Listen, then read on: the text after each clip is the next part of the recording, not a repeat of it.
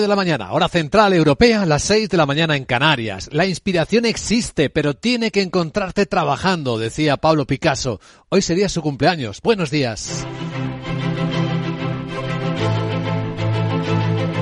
Aquí comienza Capital, la bolsa y la vida.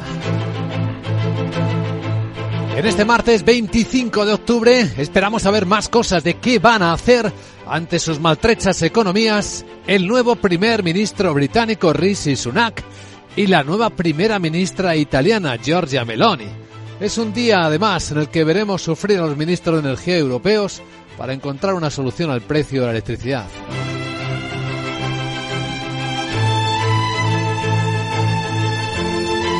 Capital, la Bolsa y la Vida, con Luis Vicente Muñoz.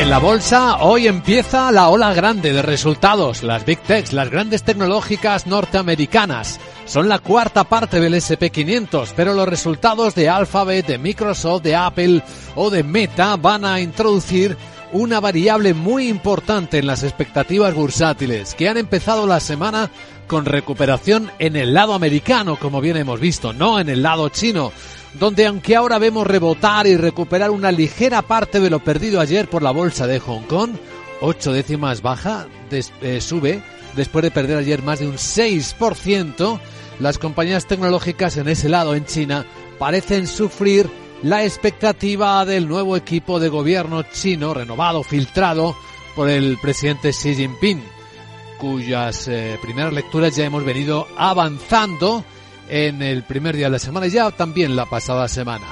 Hoy debemos darle un poco más de perspectiva a un nuevo gobierno que en Europa veremos si contiene el enorme deterioro de la economía británica.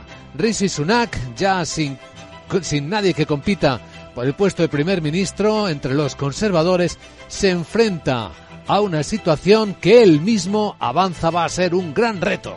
The United Kingdom is a great country. Él dice que el Reino Unido es un gran país, pero no hay duda de que nos enfrentamos a un profundo reto económico. Necesitamos estabilidad y unidad. Y dice que su máxima prioridad va a ser unir a su partido y a su país. En España, hoy en el lado económico, veremos eh, cómo la Autoridad Fiscal Independiente evalúa los presupuestos generales del Estado. Esos que parecen dibujar otro mundo económico diferente al real, según el resto de las instituciones. Así que es probable que veamos la crítica. Veremos también si se sustancia lo que el gobierno le ha prometido a las automovilísticas para que no se lleven sus eh, programas de inversión, sobre todo en vehículos eléctricos, a otra parte. La ministra de Industria Reyes Maroto lo decía en la fábrica de Volkswagen.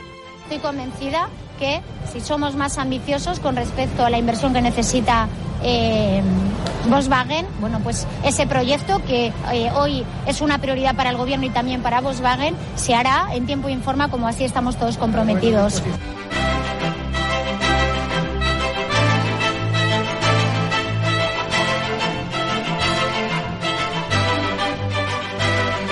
Así, con parte de estas historias vamos a ir construyendo la actualidad que hoy nos despierta. Hay más focos, entre otros los resultados empresariales que ya se van publicando esta noche. Un avance de lo que uno de los mayores bancos del mundo ha dicho hace un instante, el HSBC, el Hong Kong Shanghai Bank.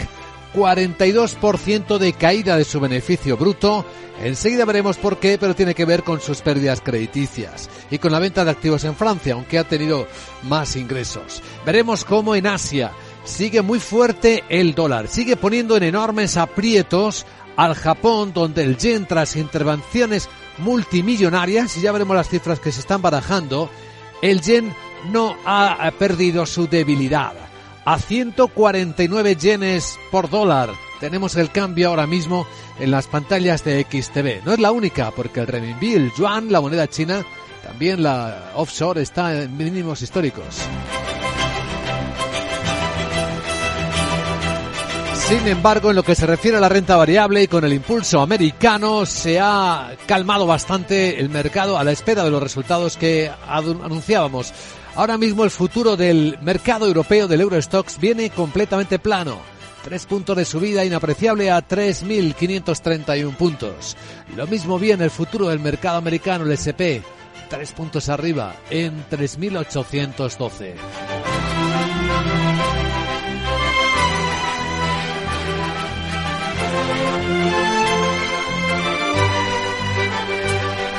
En el tiempo de análisis eh, de inteligencia económica examinaremos las perspectivas británicas eh, a partir de las ideas conocidas de Rishi Sunak. Miguel Ángel Benedicto, profesor de Relaciones Internacionales de la Universidad Complutense, estará en una hora con nosotros para ayudarnos en el análisis geopolítico. Tras él entraremos en la gran tertulia de la economía. Hoy con el nuevo presidente ejecutivo del negocio de WPP en España, presidente además del Consejo Asesor de Transformación Digital de la Comunidad de Madrid, Juan Pedro Moreno, el profesor de Economía Financiera Miguel Córdoba y el abogado Hermenegildo Altozano.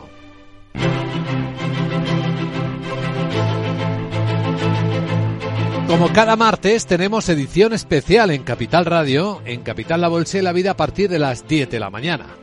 Una tertulia dedicada a Enertic, a la industria inteligente, a la Smart Industry, la innovación digital, al servicio de la competitividad energética va a ser hoy nuestro foco. Tendremos importantes invitados de la gestión de activos, consultorios de finanzas conductuales y a partir de las 11 un especial de nuestro programa Ecogestiona, realizado en directo desde Málaga, con Javier Martínez a la cabeza. Ahora en Capital Radio ya sabes que a esta hora escuchas las noticias que despiertan la economía con Miguel San Martín. Y ahí en Naciones Unidas el secretario general Antonio Gutiérrez pidiendo de nuevo condiciones más favorables para financiar y aliviar la deuda a países necesitados. Y sobre todo se ha referido a la región latinoamericana al participar en la apertura del 39 periodo de sesiones de la Comisión Económica para América Latina y el Caribe. La CEPAL Guterres asegura que están en una situación crítica y pide un plan de estímulo con financiación favorable. Un impulso masivo al desarrollo sostenible de los países en desarrollo, incluidos los países de ingreso medio los bancos multilaterales deben aumentar la financiación en condiciones favorables para los países en desarrollo. Tiene que levantar sus condiciones para conceder préstamos y aumentar su apetito de riesgo para que los fondos lleguen a todos los países que los necesitan. También solicita mecanismos de alivio para los países en desarrollo que sufren sobreendeudamiento con canjes de deuda por proyectos de adaptación al clima y que los criterios para conceder préstamos incluyan también las dimensiones de la vulnerabilidad que afectan a estos países. Hablando de organismos internacionales, el de la energía atómica confirma que va a enviar una nueva misión de inspectores a dos instalaciones nucleares de Ucrania. Eh, misión que está relacionada con las acusaciones rusas de que Ucrania podría emplear una bomba sucia, algo que niega Kiev. La agencia nuclear de la ONU tampoco tiene ningún indicio del desvío de material nuclear ni de actividades ucranianas no declaradas. El Departamento de Estado norteamericano tampoco se cree las acusaciones de Rusia, como ratifica su portavoz Ned Price. En este momento no hemos visto ninguna razón para ajustar nuestra postura nuclear, ni tenemos indicios de que Rusia se esté preparando para usar armas nucleares. Pero hemos escuchado estas declaraciones muy preocupantes y queríamos enviar una señal clara. El gobierno ruso ha denunciado la posibilidad de que Rusia utilice una bomba sucia en su propio territorio para culpar a Rusia de utilizar armas de destrucción masiva y generar una dura respuesta de Occidente. El Banco Mundial acaba de desembolsar 500 millones de dólares más para ayudar a Ucrania a satisfacer las necesidades de gasto urgentes. Por cierto, que el canciller alemán Olaf Scholz y la presidenta de la Comisión Ursula von der Leyen van a inaugurar hoy en Berlín la conferencia de expertos para la reconstrucción de Ucrania. Centrada en la movilización de la ayuda internacional a ese país tras la agresión rusa, la cita está organizada conjuntamente por la Comisión y el G7 y contará con la asistencia de la directora gerente del FMI, Cristalina Georgieva. El ministro de Economía alemán, Robert Habeck, explica las prioridades de un nuevo plan para Ucrania. Pasar este invierno, es decir, todo lo que se refiere a las ayudas de invierno, primer pilar. También permitir la cooperación directa entre empresas, segundo pilar. El tercero es la reconstrucción de infraestructuras, la reconstrucción de Ucrania. Así que toda la cuestión es un plan Marshall para Ucrania. En Alemania está el primer ministro ucraniano que estima en unos 750.000 millones de dólares el coste que va a implicar la primera fase de la reconstrucción de su país e invita a las empresas europeas a que participen en esa tarea. Mientras tanto, en Europa, por dentro, los ministros de Energía vuelven hoy a reunirse para intentar desarrollar el acuerdo de los líderes europeos para abaratar la energía. Como diseñar un tope dinámico de precios al gas, crear un sistema voluntario de compras conjuntas o extender el mecanismo ibérico a toda la Unión, abordarán los detalles técnicos del acuerdo para encontrar soluciones inmediatas, pese a que muchas de las medidas del reglamento propuesto por la Comisión podrían acordarse por mayoría cualificada, prevalece un pacto de caballeros para que no se adopten sin contar con el beneplácito de Alemania. Si los ministros no consiguen ese amplio consenso, el presidente del Consejo, Charles Michel, va a convocar una nueva cumbre de líderes extraordinarios. Porque la economía europea sigue deteriorándose. La autoridad bancaria europea alerta de que estamos más bien al principio que al final de una recesión. Cuya profundidad y duración son inciertas, a juicio del presidente de la EVA, José Manuel Campa, quien advierte de las primeras señales que apuntan a un debilitamiento de los activos de la banca, aunque también ve algunas buenas noticias relacionadas con la posición de capital y de liquidez del sector bancario. El ratio CIET1 se sitúa por encima del 15% y los de cobertura de liquidez y de financiación a largo plazo se encuentran también por encima de lo exigido legalmente. Señala que las malas noticias se derivan de un entorno macro cada vez más deteriorado, de una más elevada y persistente y, ojo, de las subidas de tipos de interés. Y es que se muestra escéptico con la idea de que estas subidas de tipos vayan a tener un efecto positivo para la banca comunitaria. Y en el Reino Unido, la imagen de la mañana será el rey Carlos III recibiendo al nuevo líder del Partido Conservador, Rishi Sunak y el encargo que le realizará la formación de un nuevo gobierno. Pero antes, la todavía jefa del Ejecutivo, Liz Truss, se reunirá con su gabinete y ofrecerá una declaración. Luego parte hacia el Palacio de Buckingham, donde comunicará al monarca su dimisión. El líder conservador se desplazará luego a Downing Street, desde donde hará Rishi Sunak su primer discurso como jefe de gobierno. Reconoce que tiene por delante muchos retos. La única manera de superar los retos a los que nos enfrentamos y construir un futuro mejor y más próspero para nuestros hijos y nuestros nietos, me comprometo a servirles con integridad y humildad y trabajaré día a día para cumplir con el pueblo británico. Una vez en el cargo, se espera que el primer ministro comience a hacer públicos los miembros de su gabinete. La atención estará especialmente centrada en la cartera de Economía que ocupa desde hace tan solo 10 días Jeremy Hunt, que ha dado marcha atrás a ese recorte de impuestos que ordenó Liz Truss. En Francia, el gobierno ha superado el triple aprieto parlamentario. Tres mociones de censura, dos presentadas por la izquierda y otra por la extrema derecha. Aunque queda claro que su falta de mayoría absoluta en las cámaras le mantiene en una situación de debilidad. Una de las tres se quedó a tan solo 50 de la mayoría absoluta que habría obligado al Ejecutivo a dimitir y es que el partido de Marine Le Pen apoyó la que había presentado la extrema izquierda. La oposición ha decidido hacerlas después de que la primera ministra Elizabeth Borne recurriera a un mecanismo constitucional para aprobar los presupuestos de 2023 sin votación. Y en España, a la espera del informe de la Autoridad Fiscal Independiente, la IREF, sobre los presupuestos de las administraciones públicas 2023. Aunque la presidenta de esta Autoridad Independiente de Responsabilidad eh, Fiscal, Cristina Herrero, ya dijo en el Congreso que las cuentas del Estado han nacido viciadas y con importantes carencias. El Instituto de Estudios Económicos ha rechazado también los presupuestos porque sitúan la presión fiscal a las empresas en niveles máximos y porque son expansivos, inflacionistas y se basan en cifras poco creíbles, tanto de ingresos como de gastos. Su director general, Guillermo Fernández de Mesa, también se ha referido a los objetivos de déficit. Insisto, ese déficit público del 3,9% para el año que viene posiblemente sea optimista porque el propio Fondo Monetario Internacional prevé déficits públicos por encima del, del, del 4 o 4,5% hasta el año 2027. Es decir, que si las previsiones de crecimiento económico no se cumplen eh, para el año próximo, pues posiblemente el déficit público todavía sea incluso más elevado que el ya elevado previsto eh, por, por el gobierno del 3,9%. También el Círculo de Empresarios presenta hoy su informe sobre las cuentas del próximo año. Y algo más, eh, hoy hay Consejo de Ministros, veremos si hay alguna referencia, pero de momento el Gobierno dice que está preparando más ayudas eh, en los PERTE para Ford, Renault y Stellantis y también reforzar las inversiones para la gigafactoría de Volkswagen. El gobierno trabaja con la comisión para flexibilizar los plazos, puesto que algunos fabricantes, como Foro Estelantis, necesitan periodos más largos de los que establecen actualmente los fondos europeos y la ministra de Industria, Reyes Maroto, se ha mostrado convencida de que se aceptará la relajación solicitada para acomodar sus tiempos, por ejemplo, a las necesidades de Ford. Vamos a trabajar con ellos para que en la segunda convocatoria, que como sabéis ya hemos anunciado, que estará en el primer trimestre del 2023 abierta, podamos acomodar en los tiempos que Ford necesita esta inversión tan necesaria en la fábrica. Ellos conocen muy bien el proceso, conocen muy bien la línea, vamos a flexibilizarla para poder mejorar algunos elementos que garanticen efectivamente una ejecución si cabe mayor.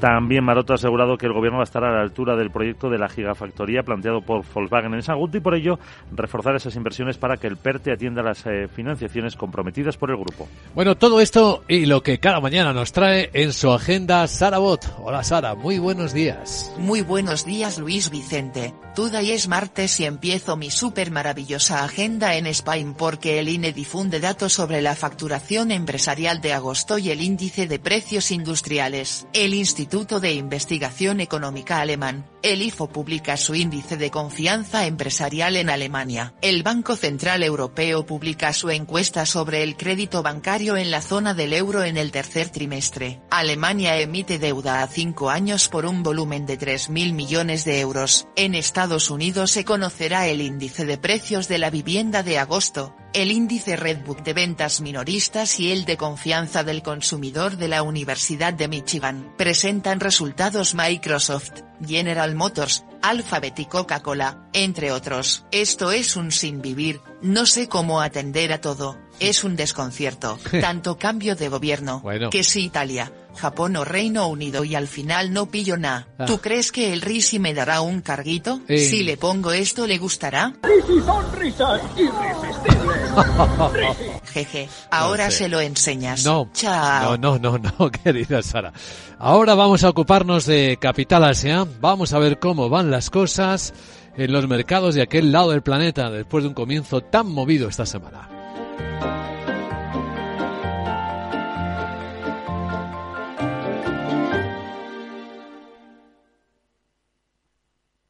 Bontobel Asset Management, calidad suiza con el objetivo de obtener rendimientos superiores a largo plazo. En Bontobel Asset Management siempre estamos a la vanguardia de las inversiones activas en bonos y acciones. Para más información, entre en nuestra página web bontobel.com barra am. Bontobel Asset Management, su especialista global en fondos de inversión. ¿Estás comparando hipotecas? Hay matices que marcan la diferencia. Hipotecas Cuchabank. Consúltanos directamente. Más info en cuchabank.es.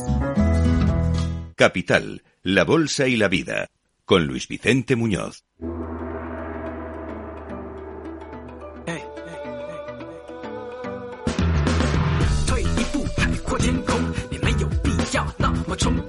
Esto es Capital Asia. Vamos a ver cómo van los mercados asiáticos esta mañana de martes después del movidísimo lunes, que incluyó la caída eh, y las ventas por pánico en la bolsa de Hong Kong. Hoy esta bolsa parece que intenta recuperarse, pero no lo consigue. Empezó con caídas, luego entró en terreno positivo y ahora parece a punto de darse de nuevo la, vol- la vuelta hacia abajo.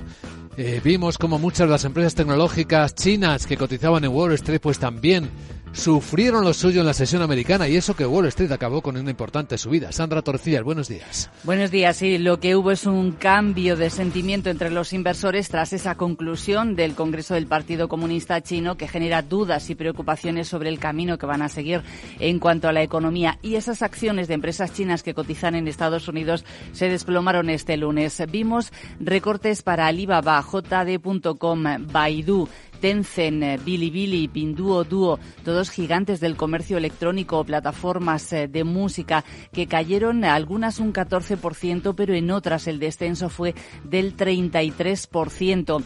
El ETF eShares MSCI China se desplomó un 10% y es la mayor caída en un eh, la mayor caída de su historia en un día. Recortes también muy importantes para los vehículos eléctricos como NIO, XPeng o Auto que cayeron hasta un 30%. Además, estos se vieron afectados por ese recorte de los precios de venta de Tesla para sus modelos en China por primera vez un año que indica signos de debilidad de la demanda. Por cierto, toda esta fuerte caída histórica ha sido noticia de primera plana desde Hong Kong hasta Londres y Nueva York, pero en los medios estatales chinos, evidentemente, todo esto no se ha contado o en las páginas interiores en unos artículos bien pequeñitos y también difícil encontrarlo en las redes sociales controladas por China. Bueno, esto será una oportunidad de compra.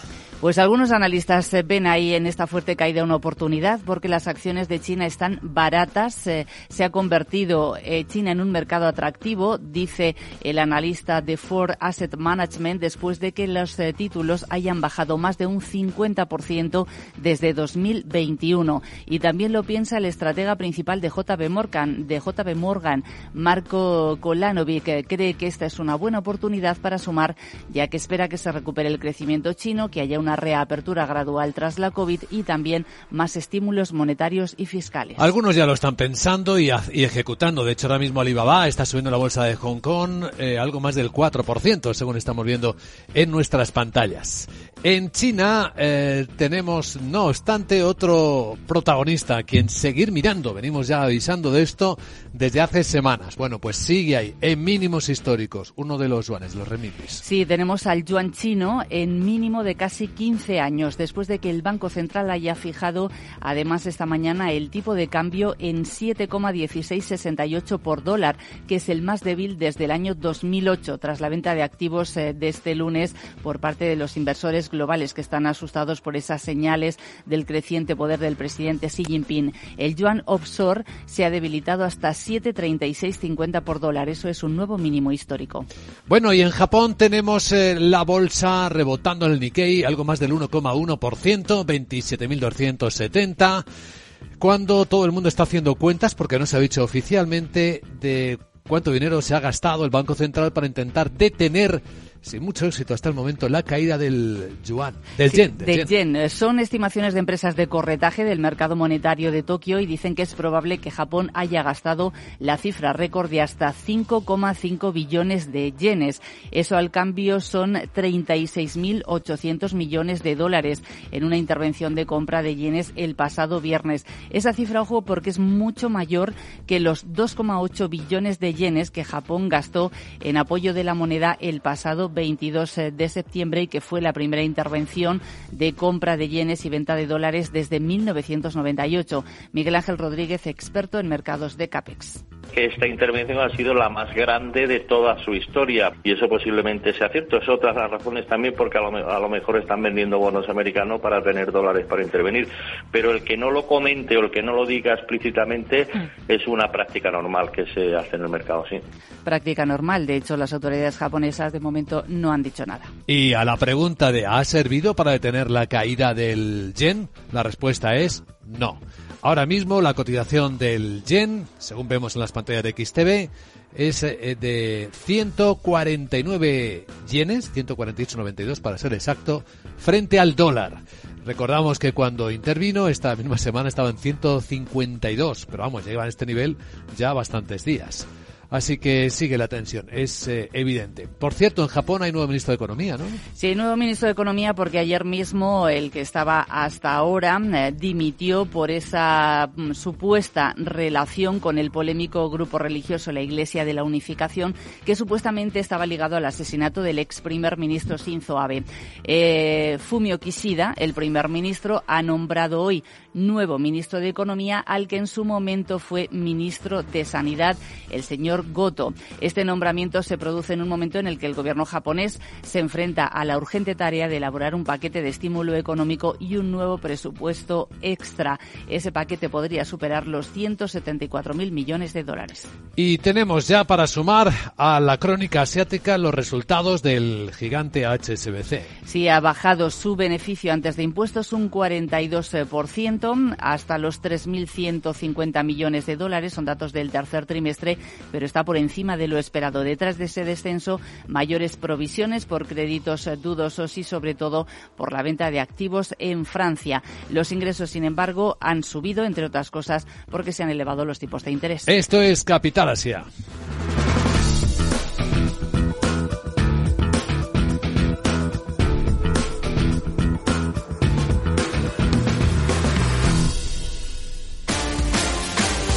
Protagonista del día, él y su curiosa sonrisa. Rishi Sunak, nuevo primer ministro británico en horas. Laura Blanco, buenos días. Buenos días. Se sabe más sobre el origen de la familia de Sunak y su sonrisa que sobre la política económica que va a aplicar a Reino Unido. No es un héroe de Marvel, pero así se le espera. En Reino Unido así lo esperan los mercados. Hoy Carlos III pedirá a Rishi Sunak que forme gobierno en Reino Unido después de que Liz Truss presente su renuncia al monarca a primera hora de la mañana. Tras la audiencia entre Sunak y el rey, el líder conservador va a ofrecer su primer discurso en Downing Street, hora británica, 12 35, bueno, 12.35, nuestra hora española. Asistimos a la cara más amable de la llegada de un nuevo líder. La rentabilidad de los bonos ha caído, la libra se ha relajado, porque todo es esperanza, todo es expectativa. La realidad es que no se ha hecho todavía nada, ni realmente se sabe qué decisiones económicas va a tomar Rishi Sunak. El déficit es uno de los grandes problemas de la economía británica y el que impidió bajar impuestos y subir el gasto para compensar la factura energética Liz Truss. Así que Sunak puede ser el hombre encargado de tomar las decisiones duras e impopulares sobre el gasto británico. Su política fiscal será esencial para que el Banco de Inglaterra tenga que subir más o menos los tipos de interés con una inflación galopante. Solo un dato, la expectativa de tipos bajó del 6 al 5% en cuanto Liz Truss retiró su polémico plan. 31 de octubre, el próximo lunes, España en puente. Y allí será la prueba de fuego para Sunak, porque ese día toca presentar el presupuesto. Y se hace en medio de una tormenta perfecta. Recesión, inflación, déficit, abultada deuda y muchas preguntas. ¿Habrá cortes de energía este invierno en el Reino Unido por la crisis energética? ¿Habrá protestas en la calle por la inflación? ¿Tendrá que reducir Sunak el gasto en defensa, comprometido por Boris Johnson en plena guerra de Ucrania para reducir el gasto? ¿Es más fácil o más difícil eh, para un millonario explicar a la gente que hay que apretarse el cinturón en etapas de crisis? Lo dicho, Sunak es millonario, pero no sabemos cómo va a enfrentar este millonario déficit de las cuentas públicas británicas. El historiador y biógrafo eh, Anthony Sheldon ha dicho en las últimas horas que Sunak tiene una herencia económica y política que es la más difícil que la que ha recibido cualquier líder británico desde la Segunda Guerra Mundial y se va a ver limitada su capacidad de actuación por los errores cometidos por tras. No hay posibilidad de que sea otra cosa que extraordinariamente conservador y cauteloso, dicen los expertos. Reino Unido comparte Luis Vicente con España no haber alcanzado los niveles económicos pre-COVID.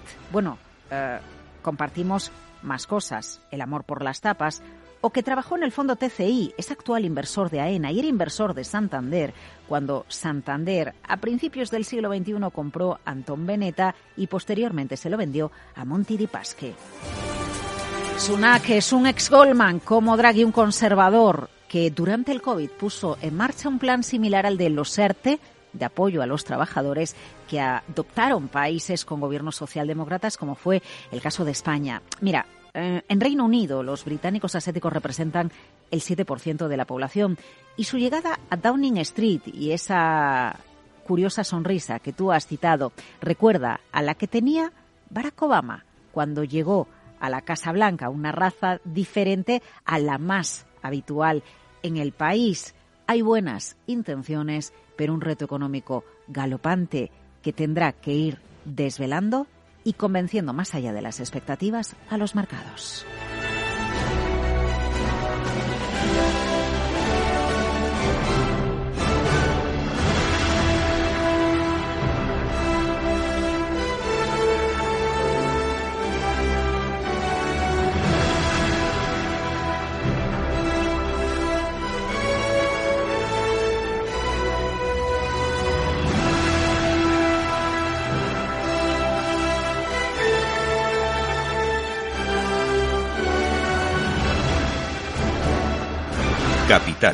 La Bolsa y la Vida.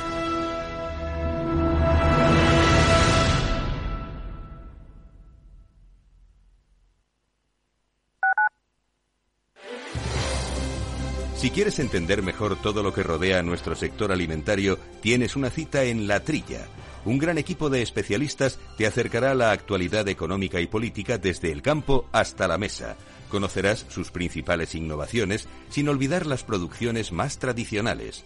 Los sábados de 8 a 9 de la mañana con Juan Quintana, la trilla de Capital Radio.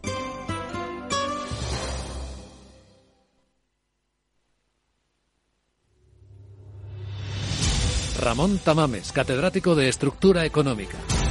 Si es que está escrito desde el Génesis, capítulo 42, el sueño de Faraón que interpreta José, los siete años de bonanza y los siete años de crisis, las vacas que salen del Nilo, etc. Es que está dicho en la Biblia. Capital Radio. Te escuchamos.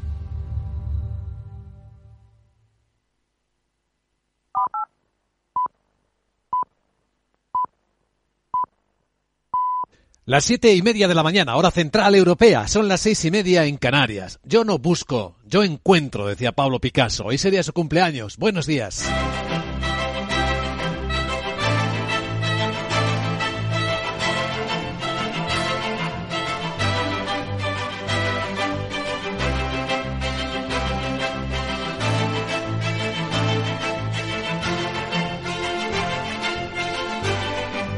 Capital, la Bolsa y la Vida, con Luis Vicente Muñoz.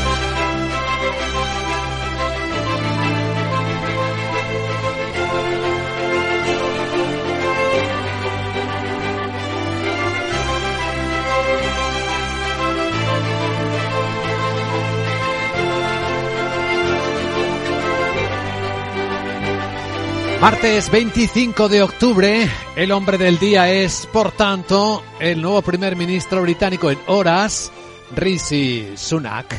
The United Kingdom is a great country. que dice que el Reino Unido es un gran país, pero no hay duda de que nos enfrentamos a un profundo reto económico.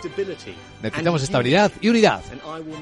Y mi máxima prioridad será unir a nuestro partido y a nuestro país también. También en la escena política, la mujer del día será Giorgia Meloni, la primera ministra italiana que también va a anunciar seguramente las primeras medidas del gobierno italiano. En un contexto europeo en el que los ministros de energía de nuevo volverán a reunirse en Luxemburgo a ver de qué manera son capaces de llevar adelante el acuerdo de los líderes para transformar el mercado del gas. Pero de momento no hay indicios de que puedan conseguirlo. Por lo menos van a buscar una mayoría suficiente para intentar llevarlo adelante.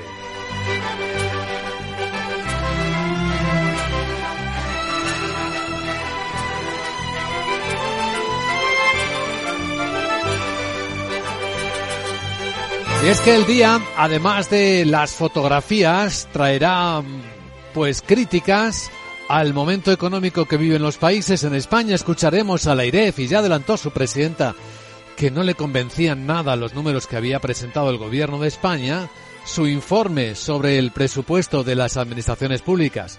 También lo ha avanzado el director general del Instituto de Estudios Económicos, Íñigo Fernández de Mesa.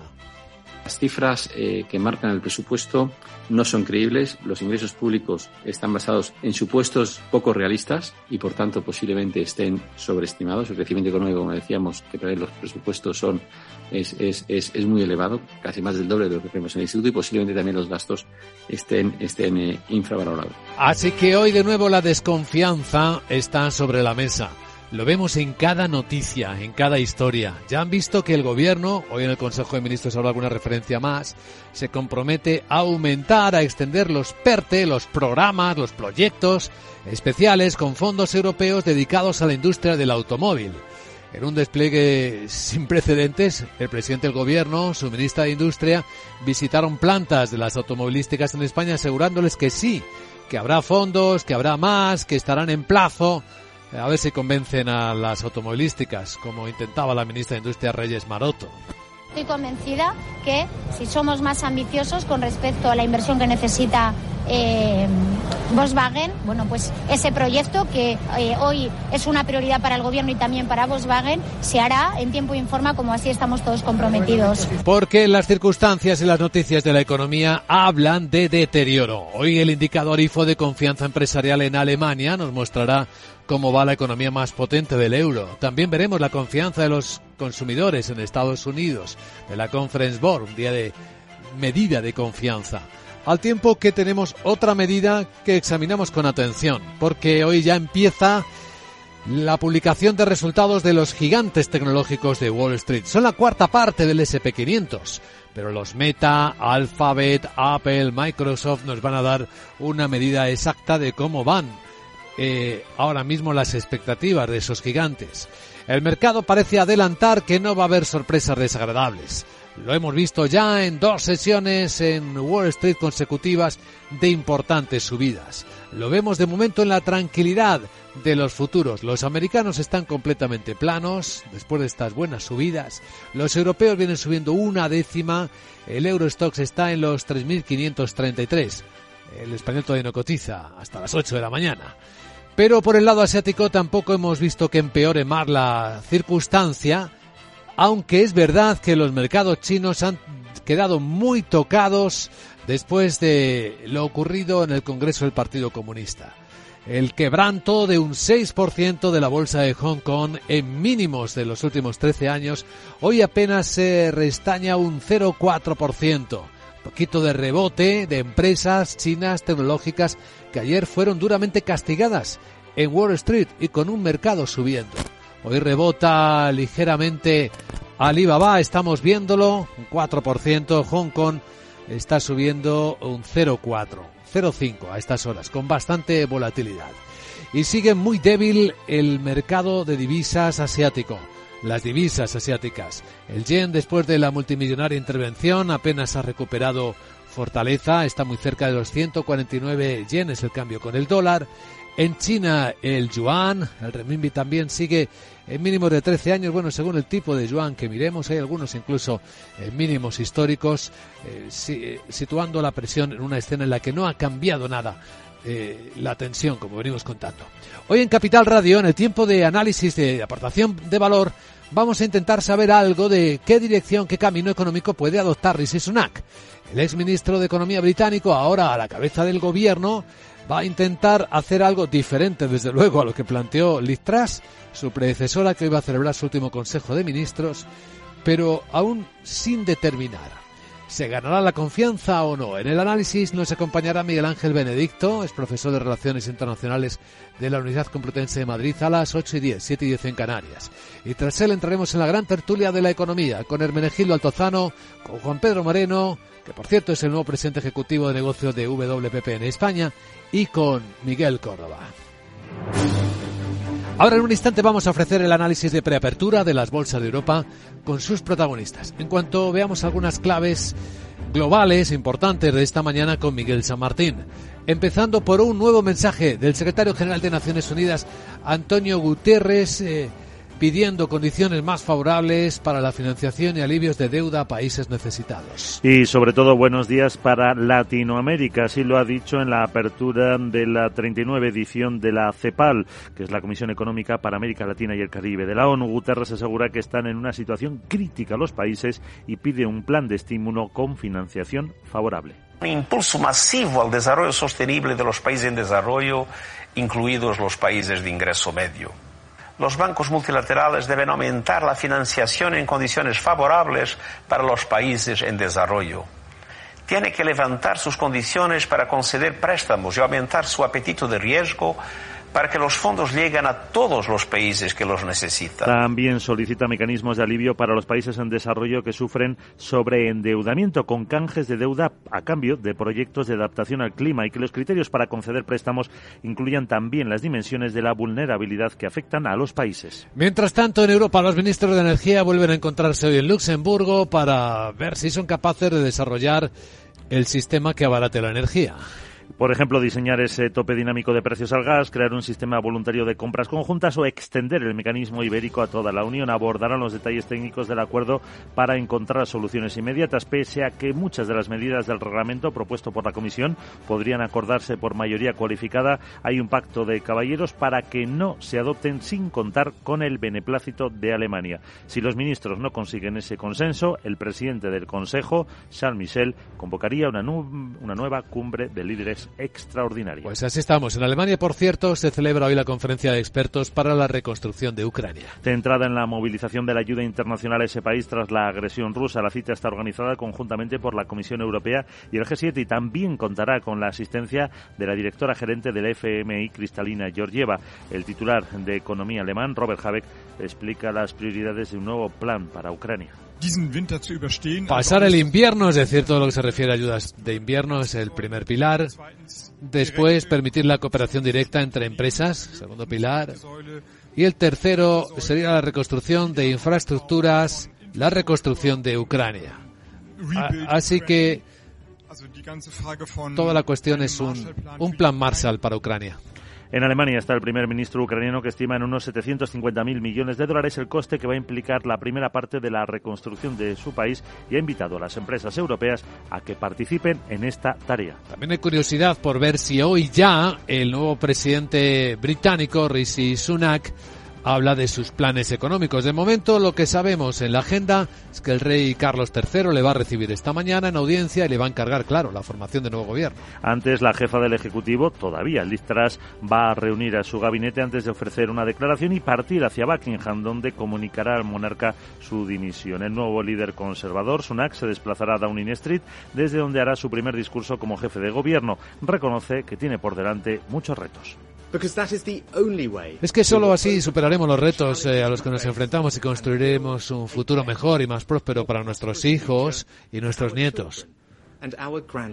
Y me comprometo a servirles con integridad y humildad. Y trabajaré día a día, dice Sunak, para cumplir con el pueblo británico.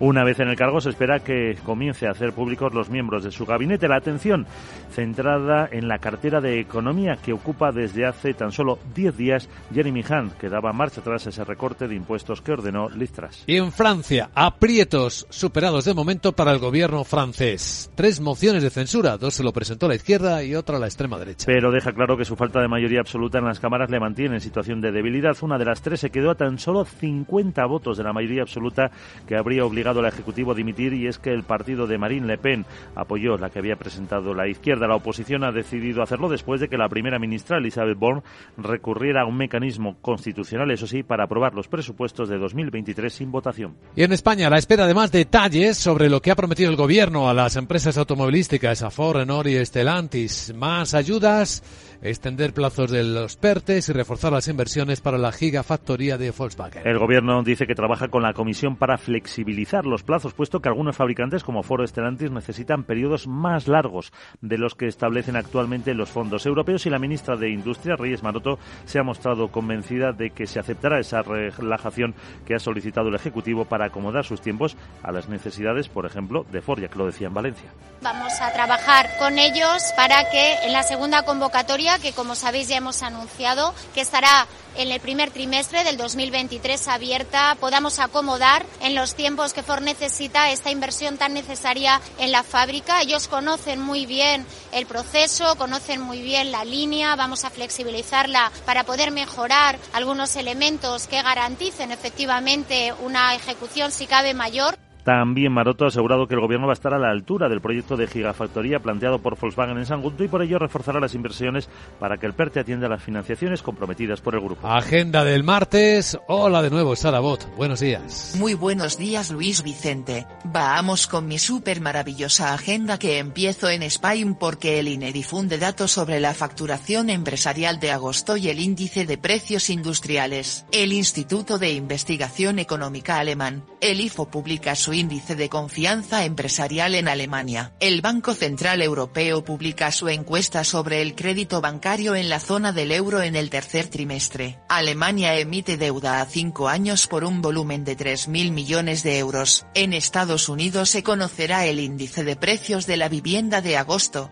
el índice Redbook de ventas minoristas y el de confianza del consumidor de la Universidad de Michigan presentan resultados Microsoft, General Motors, Alphabet y Coca-Cola, entre otros. Ya lo tengo. Sé lo que vamos a hacer today. Es la oportunidad que estabas esperando. ¿Cómo? Déjame pasta. A ver. ¿Sabes para qué? ¿Para qué? Pues está claro para invertir en todas esas empresas chinas que ha dicho la Torrecillas. Ah, mira. En Pintuto S. ¿Qué? El de la cueva de Alibaba o Eh. en Bastú. ¿Qué te parece? Bueno. ¿Vamos a medias? Eh, Yo elijo y tú pagas, eh, no, ¿vale? no, no. Jeje, mi voy a forrar. Eh, Chao. Podría ser al revés algún día, alguna vez, querida Sara. A continuación en Capital Radio, ya en serio, vamos a tomar la temperatura al mercado europeo, a ver cómo vienen las bolsas y quiénes van a ser hoy los protagonistas.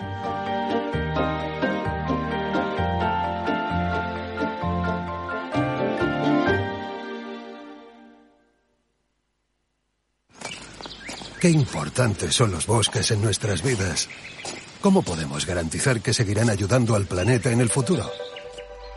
Es importante proteger nuestros bosques porque son necesarios en nuestra vida. Por eso, desde Fundación Repsol impulsamos proyectos como Motor Verde, que se dedica a reforestar bosques en España como medida para absorber CO2. Descubre este y otros proyectos en fundacionrepsol.com. Repsol, inventemos el futuro.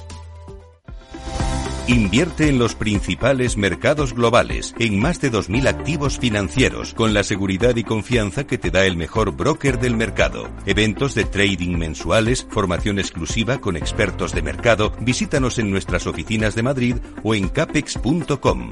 Capex.com, la nueva forma de hacer trading. El trading implica un riesgo. Disfruta del placer de leer la edición impresa del diario El Economista y recibe nuestro periódico cada mañana en tu casa u oficina por menos de un euro al día. Entra en eleconomista.es y suscríbete al medio líder de audiencia en información económica y financiera, que te ayuda a tomar las mejores decisiones de inversión. Si prefieres el soporte digital, aprovecha nuestra oferta y recibe el diario vía email por 29,99 euros al año. En tiempos de incertidumbre, el conocimiento es poder. Infórmate en eleconomista.es.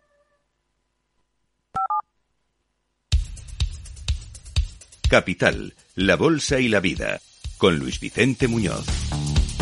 Informe de preapertura de los mercados europeos, hoy a la espera ya de los grandes datos, eh, de los grandes resultados americanos, también europeos, ¿eh? y algunos asiáticos. Bueno, la volatilidad se va conteniendo y eso es indicio de una mayor estabilidad. Está justo por debajo de los 30 puntos el índice del miedo en las pantallas de CMC Markets. Estamos viendo en la preapertura un tono muy plano, esperando resultados seguramente en toda Europa. Ni una décima sube el futuro alemán. El futuro del Eurostox está eso, una décima arriba, 3.532. El futuro en el lado americano igual de plano, ahora está dos puntos abajo el SP en 3.807. Sandra Torrecillas, buenos días. Buenos días. Los inversores están indecisos a esta hora de la mañana después del cierre de Wall Street al alza, aunque allí los signos de debilidad de la economía que se reflejó sobre todo en la actividad manufacturera llevan a los analistas a esperar que ahora la Reserva Federal pueda suavizar sus agresivas subidas de tipos de interés, como señala Mike Musio, presidente de FBB Capital Partners. Se están empezando a ver algunos datos, dice, en términos de la economía en general, que son la parte de la inflación peores de lo esperado. Por lo tanto, hay expectativa de que los 200 economistas de la Fed que están sentados mirándolo todo, y por tanto los datos peores que están apareciendo, bueno, las malas noticias tal vez conducen a una buena noticia. La buena noticia es eh, que tal vez la Fed ya no salta dos pasos cada vez que sube los pisos 75 puntos básicos y tal vez solo suba un escalón y finalmente no salte ningún otro. Además, hoy tenemos una nueva tanda de resultados empresariales. Entre ellos los del HSBC.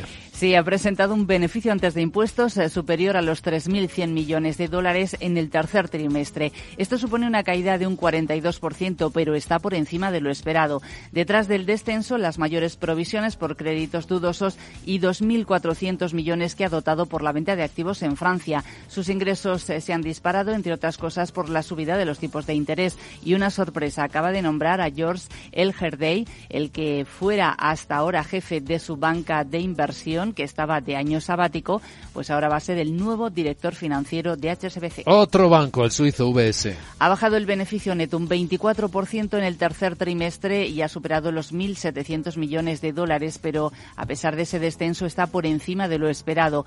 Ha recortado la actividad en el mercado, pero ha aumentado los fondos de clientes. Han atraído 17.000 millones de nuevos activos netos de gestión de patrimonio. Importantes en la tecnología europea, SAP.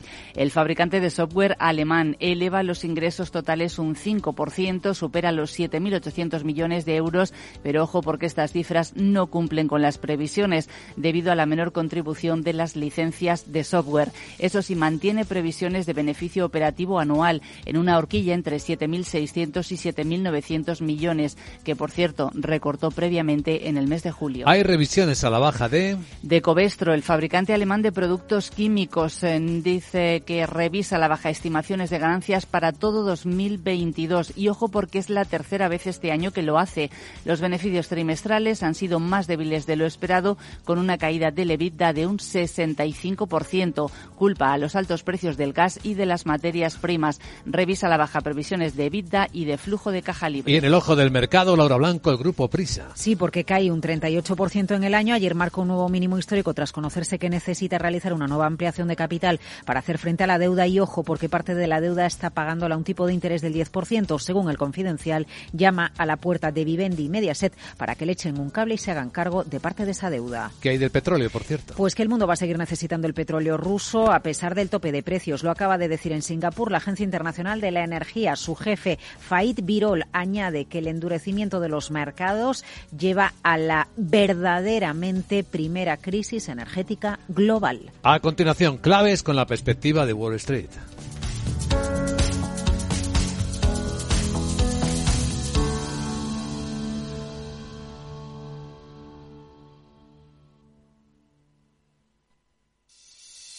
¿Te atreves a coger las riendas de tus inversiones?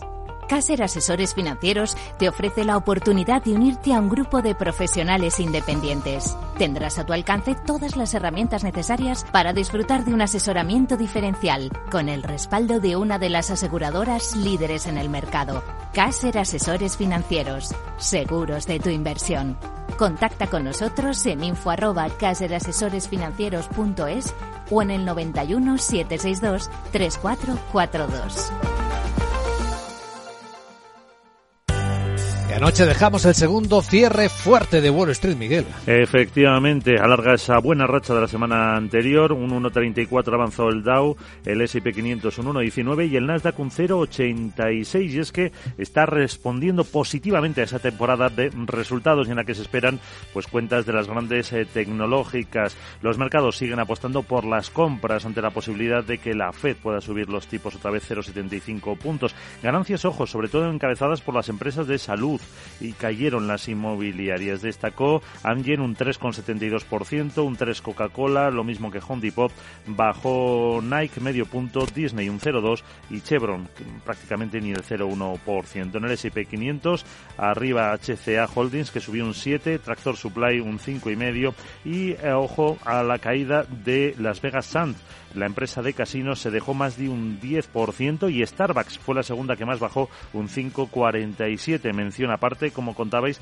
para las chinas, sobre todo Pinduoduo, que se dejaba un 25%, Alibaba un 14% y Baidu un 15%. El petróleo bajaba a 84 dólares y medio el barril de West Texas y ojo otra vez al rendimiento del bono del Tesoro 10 años sigue subiendo y ya está en el 4,25%. Ahora hablamos del mercado asiático.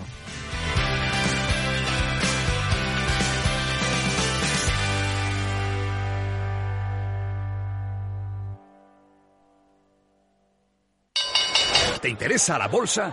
Invierte en acciones o fondos cotizados sin comisiones hasta 100.000 euros al mes con XTB. Vente al broker mejor valorado según Investment Trends y al mejor broker para operar según Rankia. Un broker, muchas posibilidades. XTB.com. A partir de 100.000 euros al mes, comisión del 0,2%, mínimo 10 euros. Invertir implica riesgos.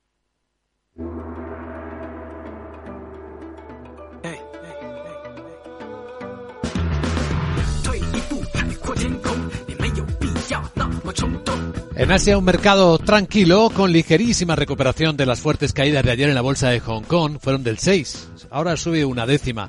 Rebotan ligeramente algunos de los eh, activos que fueron penalizados anoche en Wall Street que acabamos de comentar. En Tokio las subidas de tres décimas para el Nikkei, no ahora más, nueve décimas para el Nikkei, 27.240 puntos, parece que se va animando un poco el mercado, sin que haya logrado el Banco Central japonés eh, compensar la debilidad del yen, a pesar de las fuertes intervenciones que el mercado especula de cuánto dinero han sido. Pero ahí está cambiándose ahora mismo muy cerca de los 149 yenes el dólar.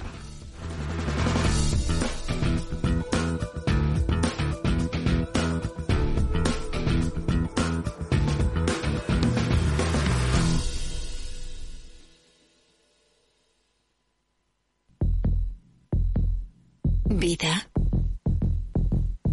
Riesgo. Cubierto. Es muy simple asegurarse con el Betia. Simple, claro, el Betia. CaixaBank patrocina este espacio. Y ahora un vistazo a la prensa financiera. Claro, Financial Times lleva a Rishi Sunak como gran protagonista del día, es el hombre del día. Se convertirá en primer ministro del Reino Unido. Hoy, el ex canciller asegura el respaldo abrumador de los parlamentarios conservadores, mientras que su rival Penny Mordaunt se retiró. Eso ya es una historia de ayer.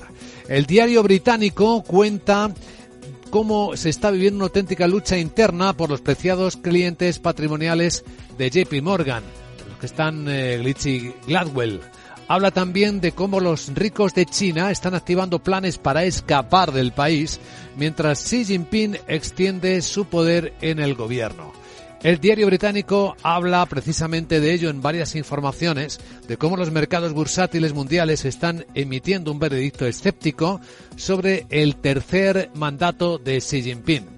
Un análisis asegura que la economía de China no superará a la de Estados Unidos hasta el año 2060 si es que lo hace alguna vez, viendo la fortaleza de crecimiento de los Estados Unidos. Por cierto, muy llamativo esta información que recogen varios medios demócratas de la izquierda estadounidense instan a Biden a mantener conversaciones directas con Vladimir Putin.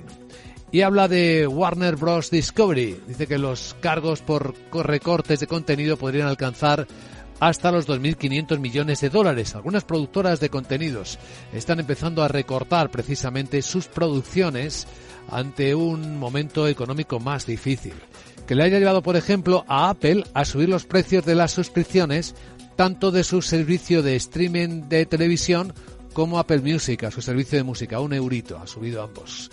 En Estados Unidos, Wall Street Journal destaca en portada también el ascenso a la responsabilidad de gobierno de Rishi Sunak. Cuenta, entre otras historias, cómo las relaciones de Estados Unidos con Arabia Saudí siguen en un bucle en medio de la animosidad que parecen profesarse eh, Joe Biden y el príncipe Mohammed bin Salman y habla también de la fuerte caída de todas las empresas chinas que cotizan en el mercado americano después de ser investido Xi Jinping para el tercer mandato que conecta con lo que contaba Financial Times también. En los diarios económicos españoles, Guillermo Luna, buenos días. Muy buenos días. En cinco días leemos que Garamendi reta a sus críticos a dar la cara y no convertir la COE en un circo. Asegura contar con un apoyo claro de los territorios y los sectores con Cepime a la cabeza y pide que la banca gestione los fondos para los proyectos de recuperación como hace con los ICO. También leemos que Maroto corteja a Renault y Ford en pleno pulso con Volkswagen. Industria negocia ahora con Bruselas flexibilizar los plazos de ejecución de los PERTE para incorporar más fabricantes. Las cotizadas se encuentran encarando el peor año desde la crisis financiera y vender deuda y penalizar el exceso de liquidez en la hoja de ruta del Banco Central Europeo. También destacan que Telefónica y Liberty tiran del crecimiento de los operadores virtuales en el Reino Unido. En el economista.es, Santander lanza un banco digital en Alemania para captar depósitos. El grupo crea fondos para los que financiar el crédito. Leemos también que el gas cae por debajo de los 100 euros con los precios actuales, las reservas llenas y los barcos varados a la espera de encontrar regasificadora, la materia prima será deflacionista en el próximo mes de diciembre. Eh, Gerardo Pérez será también el rival de Garamendi por el liderazgo de la COE, indica el economista, y el millonario Sunak, nuevo primer ministro de Reino Unido. Misma información destaca expansión que se abre el reto de estabilizar Reino Unido. Nos enfrentamos, dice, a un profundo desafío económico también que el gobierno abre los PERTE a Ford, Renault y Stellantis y Yolanda Díaz que recorta las ayudas al empleo y prohíbe despedir.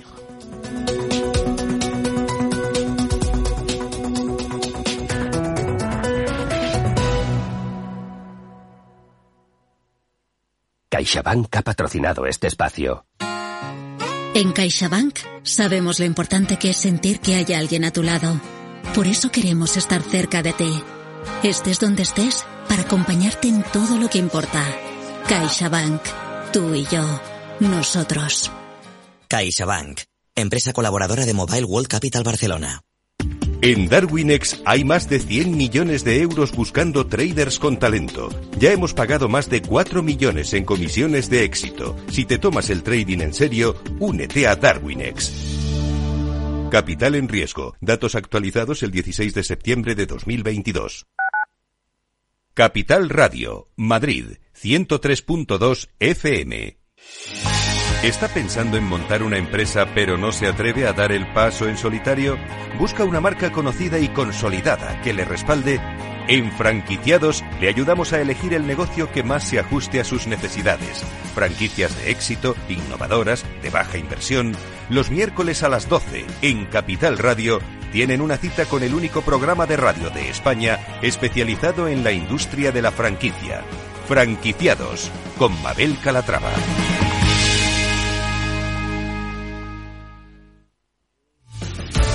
Muy buenas, mi nombre es Sergio Fernández y estoy aquí para invitarte al primer programa de criptomonedas de la radio española. ¿Quieres saber qué es un Bitcoin? ¿Qué es esto de Cardano, Solana, Ethereum? Todo esto te lo vamos a contar en Cripto Capital de lunes a jueves de aquí en Capital Radio. Capital Radio.